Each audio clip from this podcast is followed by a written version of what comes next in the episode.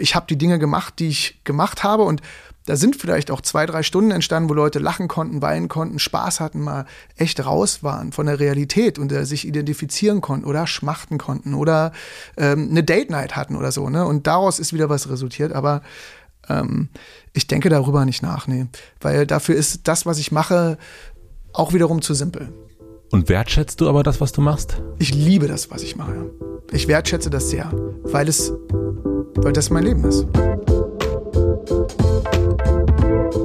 Willkommen im Hotel Matze, dem Interview-Podcast von Mit Vergnügen. Ich bin Matze Hiescher und ich treffe mich hier mit Menschen, die mich interessieren und versuche herauszufinden, wie die so ticken. Bevor ich euch meinen heutigen Gast vorstelle, möchte ich euch zuerst den Supporter vorstellen. Mein heutiger Supporter ist Naturstrom. Klimaneutral leben ist heute kaum möglich. Was wir aber wirklich alle fürs Klima tun können, ist Ökostrom benutzen. Nun ist aber Ökostrom nicht gleich Ökostrom. Es ist nämlich ziemlich leicht, Kohlestrom auch als Ökostrom zu vermarkten. Da ist es umso wichtiger, echten Ökostrom zu kaufen, damit hierzulande mehr Windräder und Solaranlagen entstehen. Diesen echten Ökostrom bekommt ihr beim unabhängigen Unternehmen Naturstrom. Ökostrom direkt aus erneuerbaren Energien in Deutschland. Außerdem investiert Naturstrom pro von euch verbrauchter Kilowattstunde einen fixen und zusätzlichen Förderbeitrag für die Förderung und den Bau neuer Wind- und Solaranlagen. Wenn ihr jetzt zu Naturstrom wechselt, lohnt sich das gleich dreifach. Erstens, euer Energieverbrauch wird CO2-frei. Zweitens, der Fortgang der Energiewende wird gefördert. Und drittens, ihr bekommt dafür auch noch einen 30 Euro Startguthaben-Gutschein. Klickt dazu einfach auf naturstrom.de slash hotelmatze und macht mit beim Klimaschutz. Den Link findet ihr natürlich auch in den Shownotes. Vielen herzlichen Dank an Naturstrom für den Support. Nun zu meinem heutigen Gast. Mein heutiger Gast ist Matthias Schweighöfer. Matthias Schweighöfer ist Schauspieler, Regisseur, Produzent, Sänger und mein ehemaliger Nachbar. Er gehört eindeutig in die erste Liga deutscher Filmemacher. Ich habe ihn in Soloalbum das erste Mal im Kino gesehen. Das ist jetzt sehr, sehr lange her. Mit Filmen wie Schiller, Kammerflimmern und Baal hat er ganz schnell geschafft, die FilmkritikerInnen des Landes zu beeindrucken. Dann folgte Keino Hasen und damit ging es auf die ganz großen Leinwände und zugegeben auch ein bisschen weg aus meinem persönlichen Blickfeld. Nach dem Vorbild von Till Schweiger hat Matthias angefangen, selbst Filme zu produzieren und Regie zu führen. Ein paar davon What a Man, Vaterfreuden und Schlussmacher. Nun steht ein neues Kapitel an, denn in den letzten Wochen konnte man Matthias tanzend und grinsend in amerikanischen Talkshows sehen. Was ist da los? Sein neuer Film Army of Thieves läuft gerade erfolgreich auf Netflix und ich glaube, dass Matthias nun zum internationalen Star wird. Eins wird während unseres Gesprächs schnell klar, er will das auf jeden Fall. Und ich wollte wissen, warum eigentlich? Was treibt ihn an? Warum muss es die ganz große Leinwand sein? Wir laufen seine Karriere nochmal durch, bleiben an ein paar Wendepunkten stehen. Wir sprechen übers Erwachsenwerden, seine Beschäftigung mit der japanischen Lebensform Ikigai und sein Aussehen. Ich wollte wissen, bist du jetzt der, der du sein willst? Und fand seine Antwort sehr, sehr überraschend. Ich wünsche euch viel Vergnügen im Hotel Matze mit Matthias Schweighöfer. Das wird jetzt wahrscheinlich auch einer der letzten Podcasts, die du machst. Dann bist du ja nur noch in einem amerikanischen Podcast. Dann werde ich das wahrscheinlich nur noch auf Englisch machen. Ja. Nee, das wird nicht einer der letzten Podcasts. Es ist aber, es ist einer der ersten Podcasts. Also nach Barbara ist das der erste Podcast wieder. Ne? Ja, ich finde es auch wirklich, also ich weiß gar nicht, wie lange ich das schon versuche, dich hierher zu kriegen. Schweige jetzt. Zack, zack. Endlich nach, nach 21 Jahren. Nach 21 Jahren ist er endlich. Und wir haben uns auch wirklich seit du weg bist nicht mehr gesehen. Ja, man ist, man ist wirklich raus aus diesem Kiez. Wir waren ja auch lange in Amerika. Ja, da reden wir ein bisschen drüber auch, ja, wenn du möchtest. Muss man dazu sagen. Ich frage mich natürlich, ob du es heute Morgen geschafft hast. Ich habe mich ja vorbereitet und habe viel gelesen und äh, gehört und so weiter, oder wenig gehört, gelesen und ähm, habe mich gefragt, ob du heute Morgen die erste Stunde ohne Handy geschafft hast. Also heute Morgen, muss ich ganz ehrlich sagen, habe ich tatsächlich die erste Stunde nicht ohne Handy geschafft, weil gestern interessanterweise ja alle großen, ich weiß Instagram und so, ne, also wurde ja, ist ja ausgefallen. Ja. Und heute Morgen bin ich aufgewacht und dachte mir, ich will mal wissen, wie es weitergegangen ist, habe natürlich sofort Nachrichten gelesen und habe dann gesehen, it's all wieder on. Ja, und dann hast du erstmal los, dann hast du erstmal nachge, nachgelegt? Nee, das nicht. Danach habe ich dann angefangen, mein Tagebuch zu schreiben. Mhm. Aber äh, ich bin äh, äh, also ich bin aufgewacht und es ging erstmal los mit dem obligatorischen Griff zum Handy. Ich bin zurzeit äh, auch nicht gut morgens aufzuwachen, weil wir wir werden ja nachher noch drüber reden. Es, ist, es gibt zurzeit auch natürlich sehr, sehr, eine große Zeitverschiebung, weil wir viel mit den Amerikanern gerade kommunizieren und so 7 Uhr morgens ist immer noch eine Zeit, wo man trotzdem mit den abends noch reden kann. Bist du denn gut darin, neue Sachen in dein Leben zu integrieren? Also so äh, mit Sport anfangen, mit Sport aufhören, aber auch äh, Handy nicht äh, machen, also so neue, in Amerika sagt man Habits. Also New Habits. New ne? Habits. Bist du da ähm, gut drin? Ich bin da eigentlich gut drin, ja. weil ich, äh, weil ich sage, also wenn mir was wirklich Spaß macht und ich dann so ein bisschen Feuer dafür kriege, mache ich das gerne. Ja. Aber das kommt drauf an, ob es mich wirklich so richtig, richtig interessiert, dann ziehe ich das auch richtig durch. Also so zum Beispiel diese äh, jeden Tag dieses Tagebuch schreiben, das mache ich jetzt, ich glaube ich, mache jetzt mein viertes Buch, fange ich schon an. Und da bin ich echt stolz drauf, weil ich mir so denke, das ist gar nicht schlecht, das ist cool. Aber ähm, ist das das Morgen- und Abendstagebuch, also das Absolut korrekt. Ja. Mhm. Absolut korrekt, mein Lieber. so, jetzt ziehe ich meine Jacke aus. Äh, ähm, jetzt ist er da. Jetzt, jetzt geht's los. Aber so, es gibt auch so bestimmte Habits, so wie ähm, wenn ich jetzt alleine bin und mich trotzdem ein bisschen einsamer fühle und so, dann gehe ich doch mehr ans Handy und denke mir immer wieder, so jetzt leg den Scheiß endlich weg, jetzt äh, beschäftige dich mit irgendwas anderem. Du bist ja genauso wie ich, glaube ich, so ein bisschen guckst du auf Sternzeichen. Mhm. Du bist Fische ja. und über Fische weiß ich, höchst suchtempfindlich. Ja. Ja. Gilt das für dich auch? Also ist, bist du da ein typischer Fisch? Ja, also ich, ich also zum Glück mein größerer Anteil ist Stier, ne? Mhm. Das hilft. Okay. Im Aszendenten. Aber ja, also ich war nie wirklich addicted zu irgendwas, aber so, ich bin schon addicted zu Stress, mhm. zu sich sehr oft bewegen und es gab Phasen, wo ich mir dachte, also Wein ist auch sehr lecker. ja. Trinkst du gerade gar keinen Alkohol? Ich habe jetzt ein Jahr lang keinen Alkohol getrunken. Ja. Und jetzt äh, habe ich aber wieder angefangen, so ein bisschen, so wenn man was zu feiern hat, so ein Glas zu trinken oder so zwei. Aber äh, äh, das war's. Mhm. Also du hast auch Angst, dass es dann zu viel sein könnte bei dir? Nee, tatsächlich merke ich so, früher war Alkohol immer so eine Sache, wo man auch so gesagt hat, so das gehört mit in die Gruppe und alle trinken und dann feiert man irgendwann und so. Und seit Corona und seit diesem ähm, seit dieser Entschleunigung ist es so, dass ich halt merke, okay, so nach zwei Gläsern Wein oder nach zwei Gläsern Sekt ist es halt aus, okay, es braucht den, den Rest nicht mehr ich, äh, lese, wenn ich weiß, irgendwann kommt er ja, denke ich ja immer. Und dann lese mhm. ich mal, mal wieder so Sachen und lese so Sachen. Und dann gibt es in, meiner, in meinem Handy gibt's dann so ein, so ein, dann steht dann, steht dann schon drin, Matthias Schweighöfer, und dann mache ich mir meine Notizen. Und dann habe ich irgendwann gesehen, dass du ein Buch empfohlen hast, den Ikigai. Mhm. Was ist denn das? Das ist ein äh, Buch. Ja. Und, äh, ähm, Ikigai ist sozusagen so eine japanische, die Japan, eine japanische äh, Lebensform, eine Form, des, eines Zustandes, in dem man hier ist, präsent und glücklich. Ne? Also wo man merkt, so das ist, oder wo man beziehungsweise eher sagt, so das ist mein Ich in diesem Moment. Und der Ikigai ist aber auch ein Satz.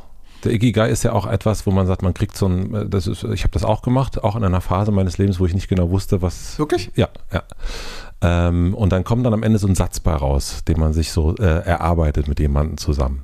Ja? Achso, das habe ich Ach, das hast du nicht gemacht. Nee, nee, ich habe mich, mich, äh, äh, ich hab mich nämlich gefragt, was das für dich für ein Satz ist, wo du nee, da. Nee, das wo du da, nicht gemacht, nee. Ja, ist spannend. Und wie hast du sich, also warum bist du zum Ikigai gekommen? Also warum bist du, ich habe das, warum bist du zu diesen japanischen Lebensformen, die äh, würde man jetzt nicht sagen, ich nenne uns beide mal Kartoffeln, mhm. ähm, das ist jetzt so japanische Lebensform, das sieht uns nicht, steht uns nicht ins Gesicht geschrieben.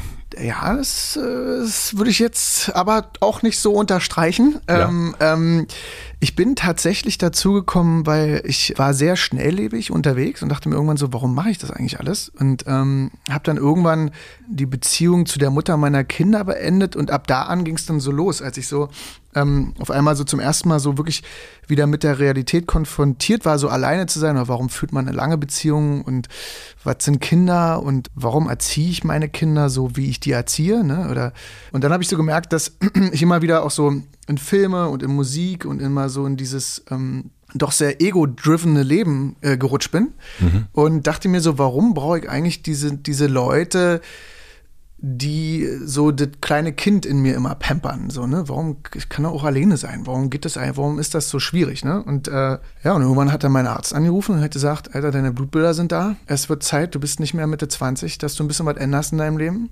Mhm. Und dann habe ich mir gedacht, okay, womit fange ich an? Dann habe ich gesagt, okay, ich höre jetzt auf, Alkohol zu trinken. Das habe ich dann auch durchgezogen für ein Jahr. Und dann habe ich mir gedacht, okay, da kam dieses Buch irgendwie, ich weiß auch nicht warum, dieses Buch kam mir irgendwie in die Hände und. Also das Ikigai-Buch?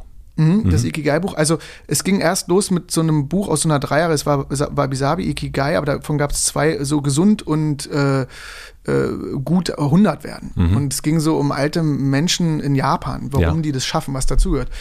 Und damit habe ich dann angefangen und dachte mir so, was machen die eigentlich? So 100, also was ist für die gesund? Mhm. Was bedeutet für die gesund? Ne? Und somit ging es los. Und dann habe ich mich angefangen, damit zu beschäftigen. Was hast du da rausgezogen jetzt für dich? Also was jetzt, also du, jetzt sitzt du ja vor mir und bist auch ein bisschen gestresst ähm, oder jetzt äh, legt sich langsam. Aber was hast du aus diesen Büchern rausgezogen, was dir dann auch geholfen hat? Ja, dass man immer, dass man so lernen muss, äh, hier zu sein und dass ich immer, ich habe so gelernt, dass ich halt äh, immer versuche zu sagen, ey, okay, wenn das heute mein letzter Tag wäre, habe ich dann alles so gemacht, dass es wirklich okay ist, wenn ich jetzt sagen könnte, Tschüssikowski, so, ne? So, ist das okay? Habe ich heute. Und kannst du das sagen? Also kannst du, wenn jetzt so jetzt, hier kommt ein Doppeldeckerbus reingerauscht und könntest du dann sagen, ja, top? Ich, ja, ich versuche danach zu leben. So. Mhm. So, ich versuche wirklich danach so zu sagen, okay, bin ich für mich okay und zufrieden, habe ich so Dinge gemacht, die, mit denen ich okay bin. Schön, geil. Also so wie jetzt zum Beispiel, du hast recht, du hast vorhin gesagt, ich bin ein bisschen gestresst und jetzt fahre ich halt runter, weil du recht hast, weil man wieder von außen sich so beeindrucken lässt. Und dann versuche ich jetzt hier zu sein, weil wir auch das äh, Interview ja anfangen und sofort ist es gut. Weißt du? Ich habe von Joko, der hat mir hier erzählt. Den kenn ich nicht. Den kennst du. äh, Der hat mir erzählt, dass du ihm das Buch geschenkt hast, was da auch liegt, die Kunst, ein kreatives Leben zu führen. Mhm. Und äh, mit so einem ganz großen Nachdruck hast du ihm das, äh, hast du ihm das. Habe ich das wirklich mit so großem. Ja, das war sein Geburtstag Ja. und das war äh, mit Nachdruck. Das war auch, ja, ja, das stimmt. Über das Private dürfen wir bei Joko nicht so reden, aber ich musste sehr lachen, weil er wirklich nicht wusste, wer auf diesem Zettel, wer das war und woher. Woher die diese Adresse hat. Genau, ja. Da gab es kurz, äh, kurze leichte Verwirrung. Das hat er mir auch erzählt, ja. Das war, man, fand er nicht lustig erst. Ja. Nee. Warum ist dieses Buch dir so wichtig?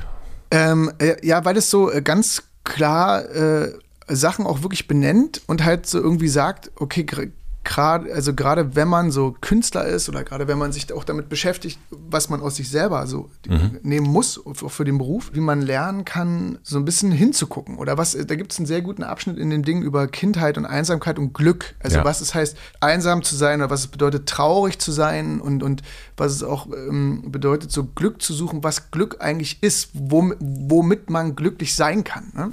Und da habe ich gedacht, so, das ist irgendwie gut, gerade für Leute, äh, und deswegen habe ich das Joko auch gegeben, weil der natürlich auch immer sehr viel Druck und Verantwortung trägt. Ne?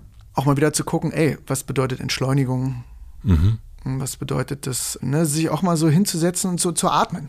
Nun könnte man aber sagen, okay, wenn man sich dein Leben von außen anguckt und auch das von Joko, könnte man sagen, ja, also äh, wie Kunst ein kreatives Le- Leben zu führen, weil ihr macht ihr das nicht, ihr lebt doch so, ihr seid was, wa- warum sich auf die Suche begeben nach dem Ikigai, nach dem sich fragen, was bedeutet es, ein gutes Leben zu führen, führt ihr nicht ein gutes Leben? Wir führen, klar, also ein sehr tolles, aber wir, wir sind halt auch genauso wie alle anderen Menschen, äh, haben wir einen Alltag. Und den gilt es zu meistern. Was würdest du sagen, was ist dein Alltag? Ja, heute Morgen habe ich in mein Tagebuch äh, geschrieben, don't waste too much energy of being afraid. Und das äh, ist bei mir äh, schon sowas so, ich bin äh, doch, äh, merke, habe ich so gemerkt, so echt ängstlicher, als ich dachte. Ne? Und da geht auch viel Energie drin verloren. So, ne? Also immer wieder zu sagen, so, okay, was ist, wenn das jetzt passiert? Wow, wieder sich konzentrieren. Mann, sei jetzt hier, draußen regnet's, wir sind beim Podcast, nicht wieder in die Zukunft gehen. Be present. Let it go. Das hat mich, mich total, äh, deswegen frage ich das so fasziniert nach, weil man sieht Menschen von außen, wir, wir kennen uns so ein kleines bisschen und fragt sich natürlich so, äh, ist doch, ist, was, Ja, was ist das Problem? Was, äh, was ist das Problem? Ja, und vor allen Dingen auch, ich kenne auch Menschen, die ängstlich sind, die haben aber nicht Ja. 50 Filme gemacht. Also so, ähm, die haben eher Angst, etwas zu starten oder irgendwas. Und das, das zum Beispiel, dieses Gefühl vermittelst du jetzt nicht unbedingt, dass du jetzt Angst hättest, eine Firma zu machen, nach Amerika zu gehen, neue Dinge zu wagen, äh, aus dir auch was anderes zu machen, als vielleicht mal vorgesehen war. Also ich kann es ich kann's beschreiben ich habe einen sehr guten Arzt und wir haben mal so einen ähm, Watt-Test gemacht, ne? so, wo, so einen Belastungstest auf Ja. so einem Fahrrad.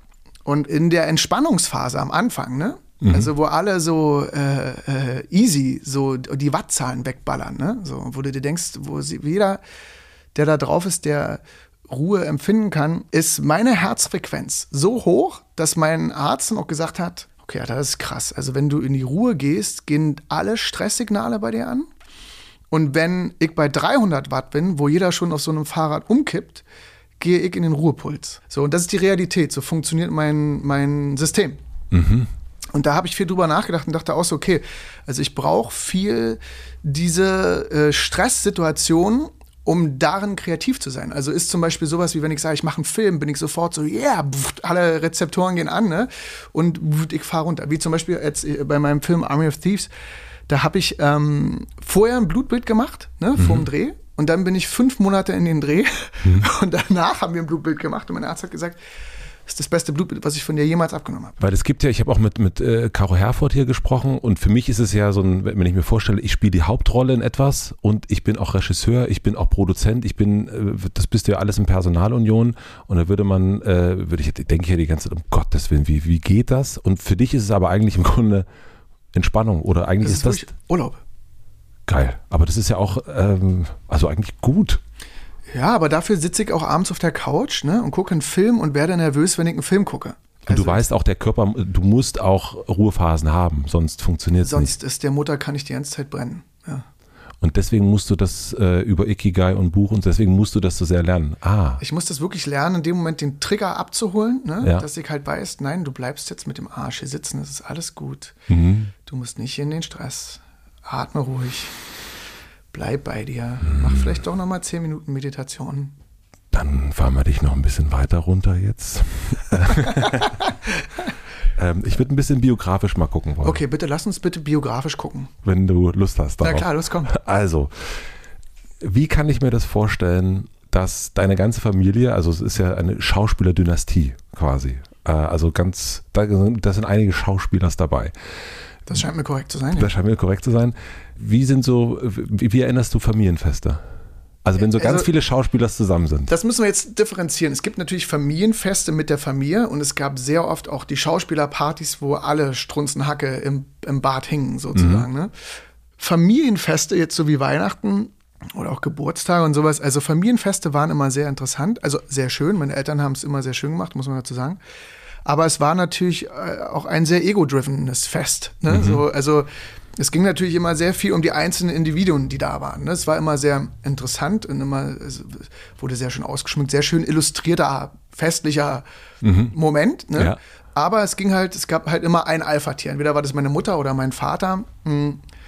Und äh, alle anderen hörten dann so zu. Oder waren halt so, oh, der ist toll oder die ist klasse und toll und so. Ne? Mhm. Ich kannte aber auch nichts anderes, deswegen war das Normalität. Ja. Ne? Ja. Ich kenne das ja dann, bei mir sind es so Bäcker und Handwerker und es sind, äh, meine Mutter ist Buchhalterin und dann ist es ja bei mir so ein, nee, also das auf keinen Fall. Nee, da habe ich gar keinen Bock drauf. Ich bin der schlechteste Handwerker, den du dir vorstellen kannst. Ja. Und kann auch nicht so gut mit Geld. Warum wolltest du aber eben, also da gibt's ja Kombination übrigens auch. Ja. Ich, bin, ich bin wirklich der schlechteste Handwerker, den es gibt und ich kann auch nicht so gut mit Geld. Naja. naja. Äh, warum wolltest du dann aber Schauspieler werden? Also warum wolltest, es gibt ja den Satz, ich will nicht werden, was meine Alten sind. Und du wolltest es dann aber sein. Mhm, weil ähm, das Interessante war natürlich, dass ich natürlich aufgewachsen bin, in, auch in dieser hochintellektuellen äh, Phase meiner Eltern immer wieder in der Philosophie oder zwischen Shakespeare und Schiller und Kleist und was auch immer, ne, mhm. wurde viel halt diskutiert und halt auch viel immer wieder auf den Tisch gepackt, lies mal das, mach mal das, mach mal das. Und dann, was ich halt so toll fand, war, dass so bestimmte Zeiten auch immer wieder gerade nach der Schule in der Kantine stattfanden oder halt auf der Beleuchterbühne im Theater. Mhm. Und ich war halt immer so fasziniert, weil es hatte viel mit Rampenlicht zu tun, es hatte viel mit Aufmerksamkeit zu tun. Ich habe keine Geschwister, deswegen dachte ich mir auch so, ja, okay, mir bleibt doch gar nicht anders übrig. Zu Hause bin ich die ganze Zeit alleine, im Theater ist viel los. Mhm. Und ähm, das war irgendwie interessant, weil mein Vater war in Berlin, meine Mutter in Frankfurt und in Chemnitz und das waren alles so unterschiedliche Häuser, dass man auch gesehen hat, so das deutsche Theater war eher äh, so das Hollywood, so ne, Berlin brodelte. Meine Mutter war eher in der Provinz, aber dafür war die Kunst eher, eher äh, viel fokussierter so und viel, viel genauer in den Teams, die da arbeiteten. Ja, und ich mochte das irgendwie. Es war cool, immer auf diesen, äh, äh, ja, und irgendwann war meine Mutter, und das war interessant, hat, äh, die, die übernahm immer die Schauspielstudenten aus Leipzig. Mhm. Und ich war immer bei diesen, auch bei diesen Studentenmonologen dabei oder Stücken, die die eingeübt haben am Theater. Und, du saßt einfach dabei, so ja, als, als Begleiter deiner Mutter. Und, hab so, und irgendwann durfte ich mit selber Regie führen. Irgendwann hat auch mal eine von den Studentinnen gesagt, hat gesagt, der Junge hat eine coole Fantasie, das ist so ein bisschen crazy, ich will mal mit dem versuchen, was zu machen. Da war ich 16. Und ja, ich, ich glaube, diese Art und Weise, sich auszudrücken, also es gab so einen Moment, das war damals Michael Thalheimer, machte in, ähm, in Chemnitz so Stella. Und es war eigentlich ein sehr großer Entertainment-Abend, weil es gar nicht darum ging, um Sprache und um, um wirklich so Theater, Kunst und Handwerk, sondern es ging eigentlich um eine ganz simple Eröffnung dieses Stücks. So, es war alles weiß, war eine weiße Bühne, unglaublich gute, gute Schauspieler. Und es ging aber los mit einem Typen, der nur auf einer Bühne stand mit einer E-Gitarre. Und diese E-Gitarre hatte so einen leichten Reverb drauf, weißt mhm. du, und spielte Bittersweet Symphony. Und das war alles. Wow. So im Dunkeln und diese E-Gitarre und es ballerte aus den Dingern. Und irgendwann entsprang so auf der Bühne so ein Funke. Und es lief so Feuer über die Bühne und irgendwann gingen so Wege weiter aus Feuer. So, ne? Und ich wartete immer so auf dieses Bav, Explosion und Darf und Bittersweet Symphony. Und dachte mir, okay, das ist so entertaining, dass ich die Übersetzung aufs Theater sehr cool fand, weil das auf einmal so eine ganz andere Ebene dazu brachte. Ne? Frank Kastorf brauchen wir nicht drüber reden. Die Volksbühnenzeit war einfach auch meine Lieblingszeit mit. Aber das war so der erste Moment, wo ich dachte, okay, um sich auszudrücken, ist das eine coole Form. Weil du kannst Musik verbinden mit Schauspiel, mit eigenem Ego und Aufmerksamkeit und so. Ne? Und ist das, wolltest du in allererster Linie Schauspieler werden oder wolltest du dann doch eher Regisseur werden? Weil jetzt sozusagen, du hast einerseits von der Schauspielerin erzählt, Mhm. Äh, und aber hast du, äh, eigentlich war dein erster Job, so hört sich zumindest an, eher Regie, äh, spaßeshalber im Theater mitzuführen. Also was war für dich so ein, was hast du dir in die ja. Zukunft imaginiert? Also es ging natürlich los über das Spielen, weil natürlich die Eltern haben es vorgegeben. Ich habe angefangen im Theater und also in der Theater AG in Chemnitz, wisst ihr? Mhm. mhm. Karl-Marx-Stadt. Karl-Marx-Stadt, ja klar. Und, ähm, und das ging auch immer so weiter und irgendwann natürlich ging es los über das Arthouse und über die Kunst. Und damals war Film auch noch, ne? Also ähm, das war ja damals was Wunder produziert. Fünf äh, deutsche Filme im Jahr, die, das war ja noch die Zeit Bandits mhm. und Knock in Habit, wo du so dachtest, so, Wahnsinn, wie kommt man eigentlich da rein? Ne? Das mhm. ist so wenig, was so, so seltene Filme, die dann irgendwie gezeigt werden, kleine Haie noch mhm. damals. Äh, ja, und dadurch ging es halt los, einfach im Theater mit Spielen. Einfach spielen, spielen, spielen. Und die Regie kam erst später. Also das, du wolltest eigentlich hauptsächlich Schauspieler werden. Ja, ja, erstmal so, ja, erstmal ging es um Spielen. Und hast du, also ich habe ja früher Musik gemacht und für mich waren so meine Jugendträume waren so auf Festivalbühnen, so, ne? Also so irgendwie der, also der Tennisschläger so klischeehaft jetzt nicht, aber so äh, schon so die, die Vorstellung, wenn Udo Lindenberg lief, da, da stehe ich ja mit auf der Bühne, so gefühlt. Was hast du geträumt? Mm. Also war das dann schon so eher Knocking on Heaven's Door? Ja, ich glaube, wovon ich geträumt habe, war generell die Leute, also deswegen habe ich auch Musik versucht, ähm, äh, generell immer wieder so eine Masse in Bewegung zu versetzen ins Gefühl. Egal wie das ist. Aber das hat mich immer interessiert, auch am Kino, am Theater und an der Musik. Ich glaube, das war wirklich mein Hauptinteresse. Und hattest du eine, also deine Masse, war das eine Theatermasse oder war das schon Rock am Ring? Ja, das war damals, also ich habe das nie, nie so, also es war immer Hollywood auf jeden Fall. Also das war es auf jeden Fall. Es war, also du, der Junge aus Chemnitz hat gesagt Hollywood. Na, Hollywood war es immer so in der Größe des Entertainments. Ne? Also sozusagen, okay, ey, wenn da ein Alien landet auf dem Planeten, na klar geht das. Mhm. Ich bin froh, ich gebe die Realität draußen ab. Hier geht es jetzt um was ganz anderes. Und im Schauspiel aber war es natürlich erstmal zu gucken, dass man in der Theaterwelt so die die Kunst kreieren kann, sei es für 300 Leute, 400 Leute, 502, mhm. ähm, weil ich auch nichts anderes kannte. Ne? Also erst als dann Film losging, da, äh, da wurde es dann ein bisschen, ja, es blieb auch anonymer, aber die Filmpremieren waren größer mit 1000 Leuten oder 1200. Ähm. Und ist das etwas, was du, also magst du es, magst du das Leben so, wie es ist? Oder bist du, also du in deinen Filmen, in deinen Geschichten, dann spielst du ja, du baust dir deine Welt, du baust dir deine Charaktere, mal selber, mal spielst du sie. Also so, und du machst ja auch wirklich viel. Und äh, jetzt wissen wir auch warum, weil es dich entspannt.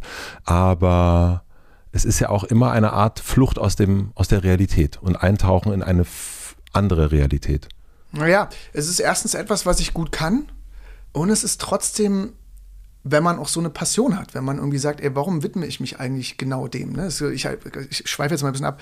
Meine liebe Frau äh, Ruby äh, fing so an mit so Handtaschen von Chanel. Ich habe das nie verstanden, warum die 5, 6, 7, 8.000, 9.000 Euro für eine Handtasche, wo ich denke, wenn du die im Club liegen lässt, du wirst doch deines Lebens nicht mehr froh.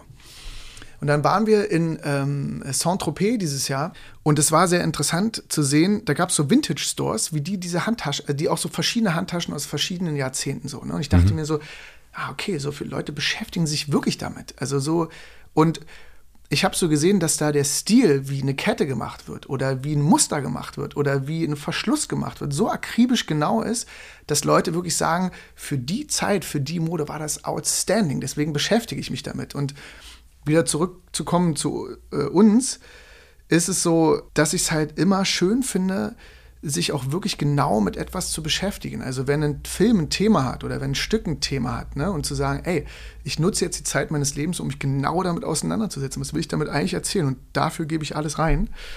Ähm, finde ich gut, dass man das überhaupt noch macht. Ne, also sich wirklich mit was auseinandersetzen. Und wie kann ich mir das dann vorstellen? Also wie, wie, wie setzt du dich damit auseinander? Jetzt zum Beispiel bei Army of Thieves, ne, mhm. war für mich, ähm, ich habe einen neuen Cutter gearbeitet und auch zu sehen, okay, mit dem Cutter hatte ich am Anfang so Probleme, weil es eine Diskussion gab über Humor. Mhm. Aber ähm, das Tolle war, jetzt sind wir die engsten Freunde. Mhm. Und wie wir uns an den Film eingearbeitet haben, zu sehen, ey, guck mal, wir schneiden das erstmal ganz lang und mit Ruhe und gucken, wo wir jetzt in acht Monaten landen. Und nach acht Monaten merkt man, ey, können wir nochmal zurückgehen zu der ersten Fassung? Ich will das nochmal sehen.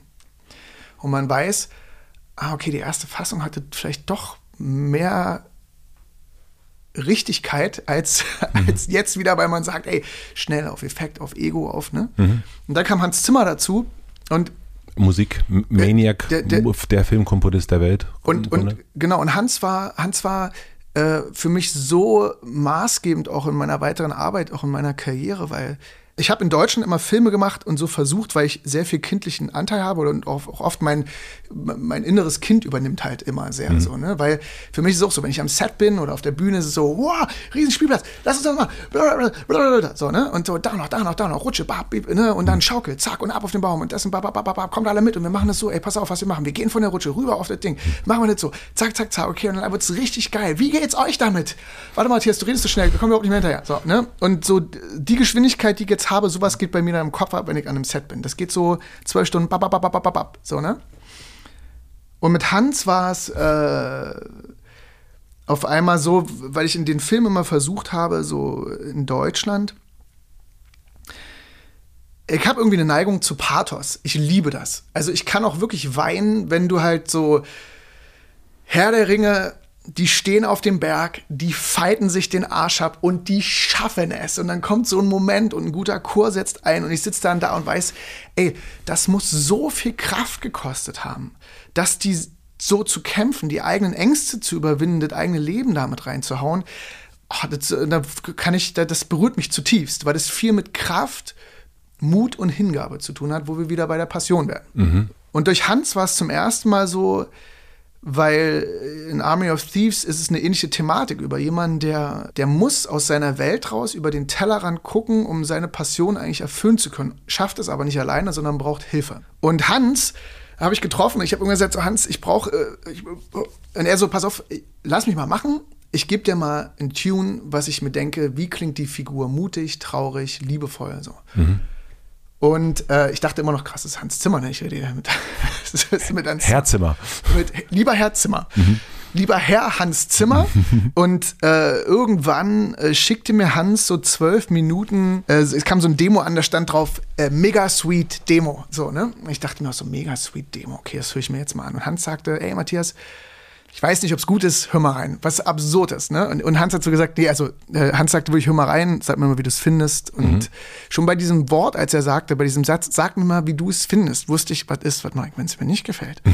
also das Nein im Hans Zimmer entgegenzubringen, war auch eine Aufgabe. Auf jeden Fall, die ersten drei Töne vom Score waren so berührend, dass ich wirklich dachte so, krass, das ist Hollywood. Der, der schafft es über drei kleine Akkorde eine Figur zu erzählen, warum die eine Sehnsucht hat. Und ich bin jemand, der sehr gerne Sehnsucht auch erzählt, weil die Sehnsucht am Ende eigentlich erfüllt werden soll. Ne? Ähm, und die zwölf Minuten waren in einem Thema wie Adventure oder so äh, Power oder Heist, ne, mhm. so krass gezimmert, dass ich wusste, so krass gezimmert, ne? Ja, ja. Ich, das, aber hören Sie den Applaus, das Publikum, ja. Dass ich diesen Moment eigentlich wieder hatte, dieser Gitarre auch auf der Bühne. Ja. Dass man, äh, dass ich wusste, ich liebe so eine Art von Filme, weil die sind larger than life. Und diese Form der Musik kann eine Figur und einen Film auf eine Ebene heben, die ich manchmal hier gar nicht erzählen konnte, weil du in Komödien diesen Pathos gar nicht ausüben darfst, weil die Leute sagen, okay, das ist nicht real, auch hier in dem Land. Und deswegen war das so krass und Hans hat mich damit so beeinflusst zu sehen, ja, ich darf, ich darf larger than life sein. Ich darf groß träumen. Ich darf bigger sein als alles. Also all das, was ich immer machen wollte.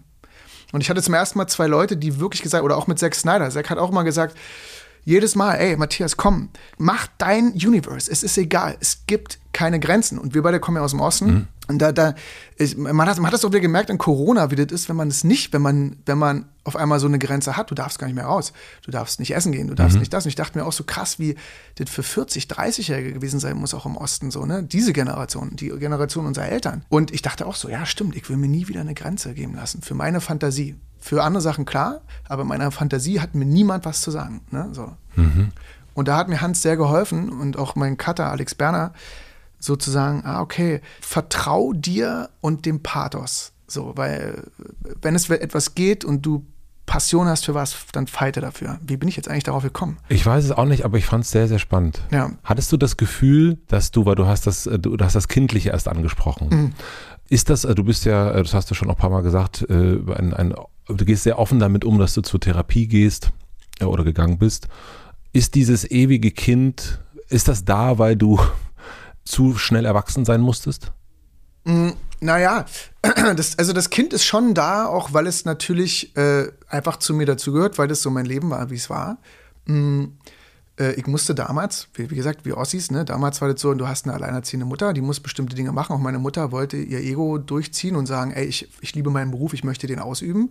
Kenne ich von mir auch. Und dadurch war es halt so, man musste halt als Kind mehr alleine bleiben, man war mehr auf sich gestellt, so, ne. Ich gucke manchmal auf meine Kinder und denke mir trotzdem auch so, wie konntet ihr das eigentlich machen? Ihr kriegt das überhaupt gar nicht übers Herz, meine Kinder, so, ne. Es gäbe gar keine Möglichkeit. Aber ich habe das damals verstanden. Äh, äh, also ich habe das jetzt verstanden, dass das damals auch nicht anders ging. So, mhm. so so, so war es halt, aber dadurch musste ich eher mehr, vielleicht war es nicht erwachsen sein, sondern eher funktionieren. Dass du zu früh zu funktionieren musst. Also deine Mutter ist abends ins Theater gegangen, äh, um 17 Uhr, äh, dein Puls ging hoch und äh, du warst dann allein und hast gewartet, bis sie um eins wieder nach Hause gekommen ist. Ähm, genau. Das ist ja so ein bisschen die, sehr verknappt und jetzt sehr, hört sich so pragmatisch an, aber. aber ja, aber, und so war es auch damals, war ja. sehr pragmatisch. Ich muss jetzt los. Ja.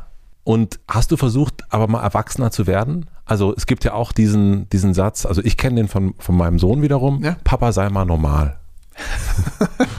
und ähm, ja. ich, ah, okay. Hm. Oder dieses, oder ich kenne auch den Satz, werd doch mal erwachsen von eher äh, Frauen.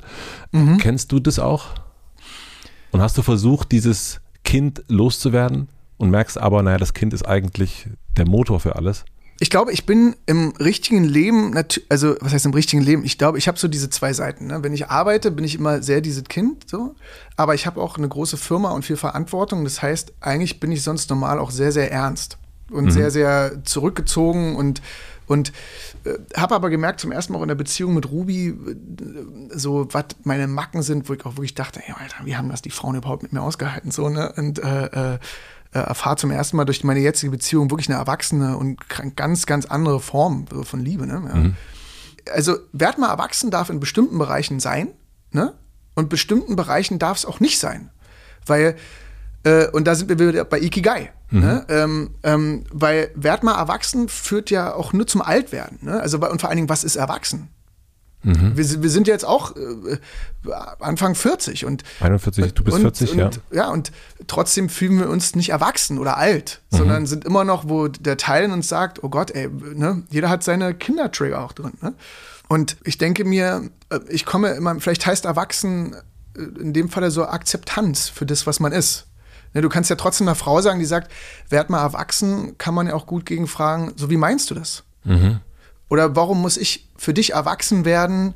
Was löse ich denn dann damit bei dir aus, was Mhm. vielleicht nur dein Problem ist? Vielleicht musst du damit lernen, damit umzugehen, dass ich nicht erwachsen bin. Aber wolltest du erwachsen werden? Nee. Nee. Also du, du trennst das dann auch nur, sagst, hier ist mein Spielplatz, hier ist, ähm, hier ist alles erlaubt, hier ist die Rutsche und die, äh, äh, und die Seifenblase und ganz viel Süßigkeiten sind erlaubt und hier ist der geschäftliche Part, Hm. äh, hier sind irgendwie 100 MitarbeiterInnen äh, und, und hier muss ich anders, hier, hier ist eine, Ernsthaftigkeit verlangt, hier gibt es keine Süßigkeiten. Ja, erwachsen, erwachsen finde ich, erwachsen ist die Realität. So, Mhm. so. Okay? So, und dieses Ikigai hat mich immer wieder daran erinnert, auch zu sagen, warum, ich kann doch jetzt rausgehen und zehn Rollen machen. Mal gucken, wie die Leute sich, wie die Leute draußen gucken. Also zehn Rollen vorwärts. Ja, oder rückwärts oder Ja. einfach nur so Viertelstunde springen und so tun, als wäre ich vor einer Masse von 20.000 Leuten. Wie reagieren die Leute drauf? Aber ich mache einfach Quatsch. Bin aber trotzdem erwachsen. Äh, ne? Und habe mir so gedacht, wenn ich das nicht mehr hätte, dann wäre ich wirklich nur noch real. Und damit wäre ich sehr erwachsen. Und das, das finde ich langweilig. Also der Film Hook hatte sehr viel Wahrheit. Und, das, und auch wiederum, das fand ich sehr berührend, das habe ich in einem anderen Interview auch schon mal gesagt ey Peter, da bist du wieder. Ne? Ist so berührend, weil man, man trägt ja dieses innere Kind mit sich. Ja. Und oder was ich als- als Beispiel, Erziehung. Meine Eltern oder wir kommen aus der Generation, wo ich herkomme, in diesem Pragmatismus hat man oft gesagt, so ich habe Angst. Ne? Das ist doch nicht so schlimm. Ja. Oder du sagst, oder wenn wir uns ertippen als Erwachsene zu sagen zu unserem Kind, ne, das ist mir jetzt runtergefallen, das finde ich scha- schade, das mache ich doch, ist doch nicht so schlimm.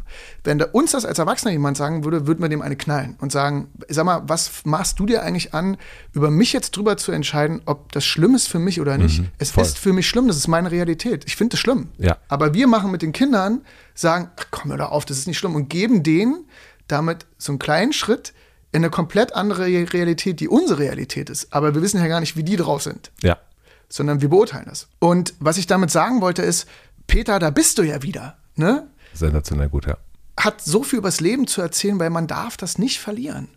Weil man rostet sowieso ein. Ich, wir sind, wisst ihr, man hat Hüftschmerzen, Beinschmerzen so und das ist so in Ordnung. Äh, manches tut wieder weh, man hat auch mal einen Bandscheibenvorfall und so. Aber solange du nicht fliegst wie Peter Pan, wenn man das vergisst, ist es noch viel, viel schlimmer. So, ne? Und das will ich mir behalten, weil die Realität ist so. Guck mal, heute ist es grau draußen. Ne? Wir machen uns aber hier schön bunt. Und das ist, äh, äh, das darf man nicht verlieren. Zumindest nicht für fünf Minuten am Tag. Und wenn man die hat, kann man, zum Beispiel, wenn man sagt, I don't know, ob ich morgen noch lebe oder nicht, es ist wunderbar. Aber hast du dir das wieder erarbeiten müssen? Also musstest du dir deinen Peter wieder erarbeiten? Weil ich kenne auch diese Sätze, ne? diesen, also wir, wir aus dem Osten kennen den Satz, Indianer spüren keinen Schmerz. Und, und, äh, und all, die, all diesen Wahnsinn, den man da irgendwie sich, sich anhören musste. Und sei mal nicht so empfindlich, war mein, war mein, war mein Satz. Und, äh, Oh und ich musste dann aber irgendwann, habe ich, das weiß, es ist gar nicht so lange her, habe ich zu meiner Mutter gesagt, äh, weil sie das wieder sagt und meinte, du, ganz ehrlich, das ist mein größtes Kapital. Ja. Also meine Empfindsamkeit, wenn ich die nicht hätte, wenn ich auf dich gehört hätte, äh, wäre ich vielleicht Lampenverkäufer. Und aber natürlich ist genau, Eltern machen das ja auch aus dem Schutz, wollen Kinder stärker machen und so weiter und so fort.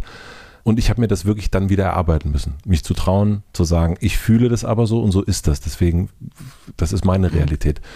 Wie ist das bei dir? Also musstest du Peter wieder suchen?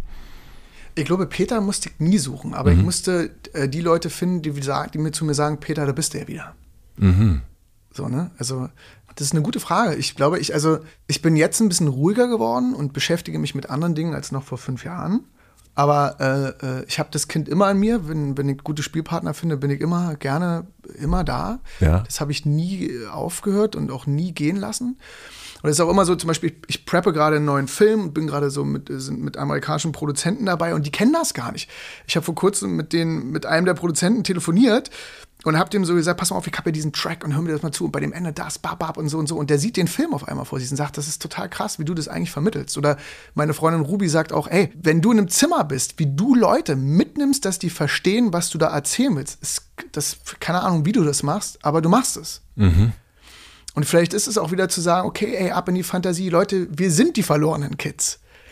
Wenn du aus der Wohnung rausgehst, ist es wieder, Wendy, wir müssen die Kids aus der Kita holen, weißt du? Äh, äh, aber jetzt für den kurzen Moment, ähm, aber ja, ich finde ja cool, dass wenn du sagst, dass du halt auch, dass man dann sagt, so ich, ähm, äh, dazu stehst du, ne? Oder dazu, das akzeptiert man und sagt, ey, dass die Realität so ist, ist das ein sehr guter, guter, wunderbarer Moment. Voll, aber ich habe auch wirklich lange dafür gebraucht, um das so. Oh, du bist ja 41. ja, gut, gut, dass es jetzt da ist. Jetzt kommt die Werbung. Mein heutiger Werbepartner ist Calm. Vielleicht geht es euch gerade ähnlich wie mir. Jetzt, wo das sommerliche Wetter so richtig durchstartet, bin ich viel, viel mehr unterwegs. Und ich genieße es natürlich, dass ich so viel mehr Menschen treffe, viele schöne Veranstaltungen besuchen kann oder Aktivitäten. Das macht richtig, richtig Spaß. Das hört sich jetzt vielleicht ein bisschen komisch an, aber manchmal erzeugt das viele schöne auch Freizeitstress bei mir. Und deswegen achte ich besonders an vollen Tagen darauf, dass ich mir am Morgen oder auch nochmal am Abend bewusst Zeit für mich nehme. Denn ich vergesse ganz oft gerade an solchen Tagen in mich reinzuhören und wirklich zu fühlen, wie es mir gerade geht. Beim Innehalten helfen mir dann besonders die angeleiteten Meditationen von Kahn. In der App findet ihr aber auch entspannte Schlafgeschichten, einen habe ich auch eingelesen, oder beruhigende Musik. Probiert es am besten mal aus über den Link calm.com slash hutematze, c-a-l-m.com slash hutematze, bekommt ihr einen exklusiven Rabatt von 40% auf das Calm Premium Abo mit Zugriff auf alle Inhalte. Ich kann es mir auf jeden Fall nicht mehr aus meinem Alltag wegdenken und würde behaupten, Calm ist die wichtigste App auf meinem Telefon. Den Link calm.com slash findet ihr wie immer in meinem Linktree in den Shownotes. Vielen Dank an Calm für die Unterstützung dieser Folge. Und nun zurück zur Folge. Ich habe dich zum ersten Mal gesehen, meine ich zumindest, in meiner Erinnerung im, im, im Soloalbum. Also im, im Kino mit Nora zusammen, glaube ich, war so mein erster, ach, Wer ist das denn? Incheck. Ja. Ähm, war das auch für dich dein erster Erfolg? Also dein erster so, ah, hier ist jetzt so, jetzt, jetzt kommt so ein bisschen aus der eigenen Bubble raus, jetzt kommt, jetzt hängt da auch mal so ein Plakat, da bin ich ja auch drauf. Aha. Oder war ich vorher blind? Also du warst vorher blind, ne? Das, äh, ist klar. Ist, äh, ich habe ja vorher ganz schon tolle Filme gemacht, auch die kaum Leute gesehen haben. Und äh, äh nee, die, äh, ich habe davor tolle Filme. Nee, du bist, warst nicht blind. Nee, Soloalbum war so, ich glaube, in dem ganzen kommerzielleren, mainstreameren Filmbereich natürlich so, so die erste Tür, mhm. die ich so aufgestoßen habe oder die dieser Film aufgestoßen hat. Und ähm, ja. Plötzlich geht es ja dann aber, dann kommt ja plötzlich ein, ein, ein Applaus der ein anderer ist, glaube ich. Ne? Also wenn so, wenn plötzlich deine, die, die, Stadt, durch die du fährst, da ist dein Gesicht und es ist ja dann nicht mehr äh, 150 Leute im Filmtheater am Friedrichshain, sondern sondern 180. 180. Und die sagen, ja. Das Buch war geiler. Ja, das, ja, also das Buch hat mir wesentlich besser gefallen. Ja. Da, Aber, was ich auch verstehen kann, äh, ging mir ähnlich. Äh, Grüße an Herrn Stuckrad. Ähm, aber wie hat sich das für dich angefühlt? Also diesen, dieser Applaus, war das ein anderer Applaus? War das der Applaus, den du dir erhofft hast? Es war eine absurde Zeit um Soloalbum rum, weil ich äh, bin auch aus der Schu Schauspielschule gegangen und bin sozusagen, ich glaube, ich Du bist ja eher abgebrochen, ne? Also du genau, ich habe wegen Soloalbum bin ich raus, weil sozusagen so. ich hätte den Film nicht machen können auch und deswegen habe ich mir gedacht, ich will aber den Film machen. Ich finde es mhm. irgendwie interessant und hatte vorher aber auch schon so ein paar Kunstpreise bekommen und war natürlich, ich muss ehrlich sagen, ich glaube, ich hatte eine gewisse ungesunde Form von Hochmut damals mhm. und ähm, die war nicht ganz gesund so, ne? Und äh, äh, ähm, also du warst so ein bisschen äh, ja, na, so mit mal. dieser intellektuellen, mit dieser intellektuellen Arroganz so, ne, mach du erstmal dein Handwerk und mach du das und das. Also dachte ich auch so, oh Gott, was furchtbar, furchtbar, mhm. ne? Aber es war damals so. Ähm, war so. Und ich glaube, Soloalbum hat mir aber geholfen, in diesem ganzen gesehen zu werden und nochmal mehr, wer ist das eigentlich, ne? Wer ist dieser junge Mann? Wer ist, wer ist, äh, was kann man mit dem machen, so als, als Schauspieler, ne? Mhm. Äh, war das sehr hilfreich. Und war das sehr, sehr cool. Und auch äh, zu sehen, ah, okay, hey, man kann mit mehr Leuten auch irgendwie wiederum krassere Gruppen bewegen. Also dieses Bewegen, das hast du ja schon gesagt, dass das dein Antrieb ist. Du hast aber so in einem Nebensatz gesagt, naja, so geil fandst du den Film auch nicht. Ähm, wie verhält sich das dann, wenn du einen Film machst, den du, den vielleicht weniger sehen, aber der dich mehr bewegt? Mhm. persönlich versus ein Film, den du vielleicht nicht so super findest, aber mehr Leute bewegt?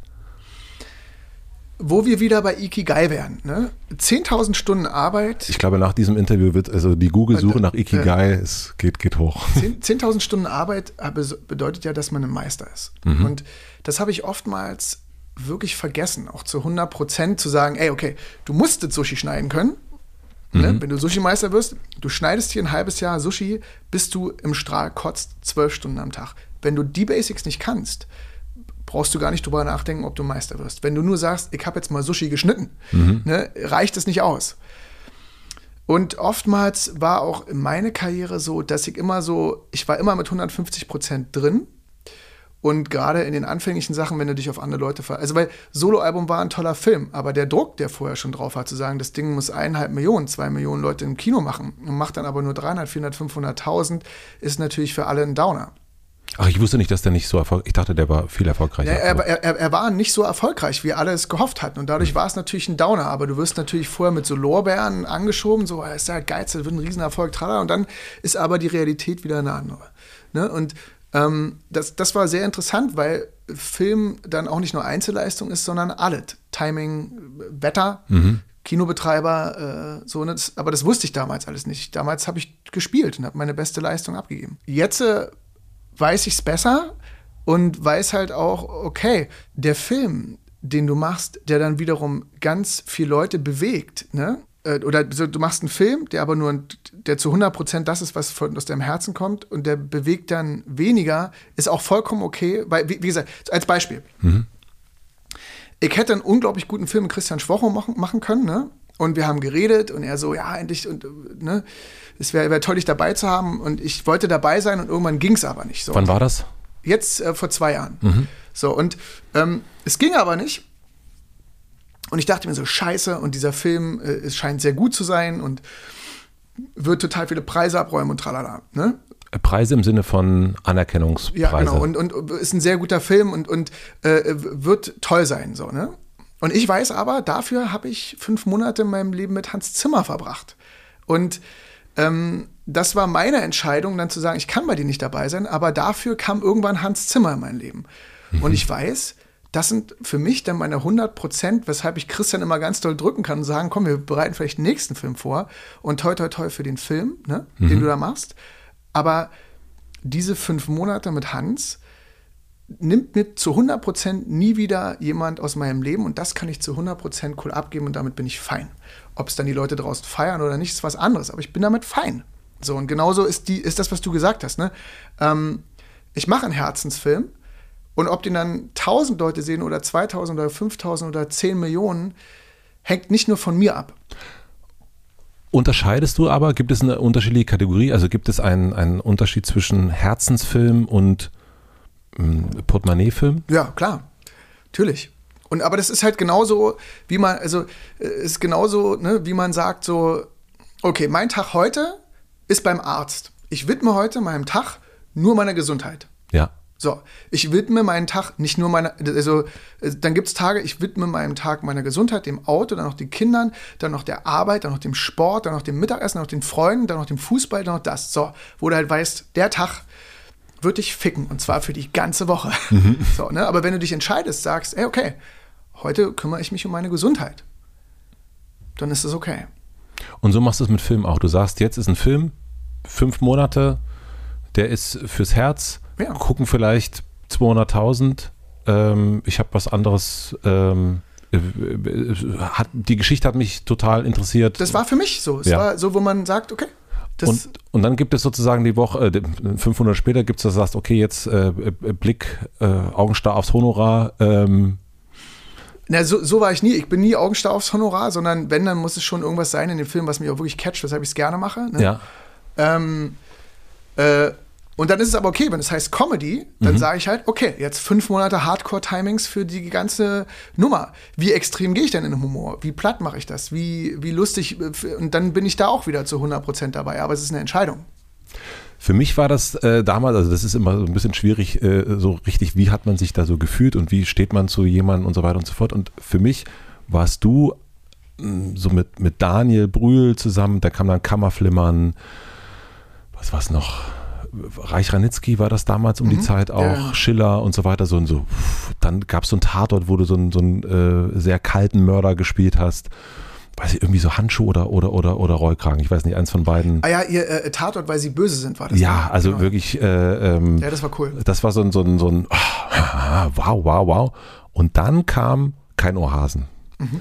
Und dann hat sich für mich so ein bisschen so ein so Irritation, was, äh, was passiert hier gerade?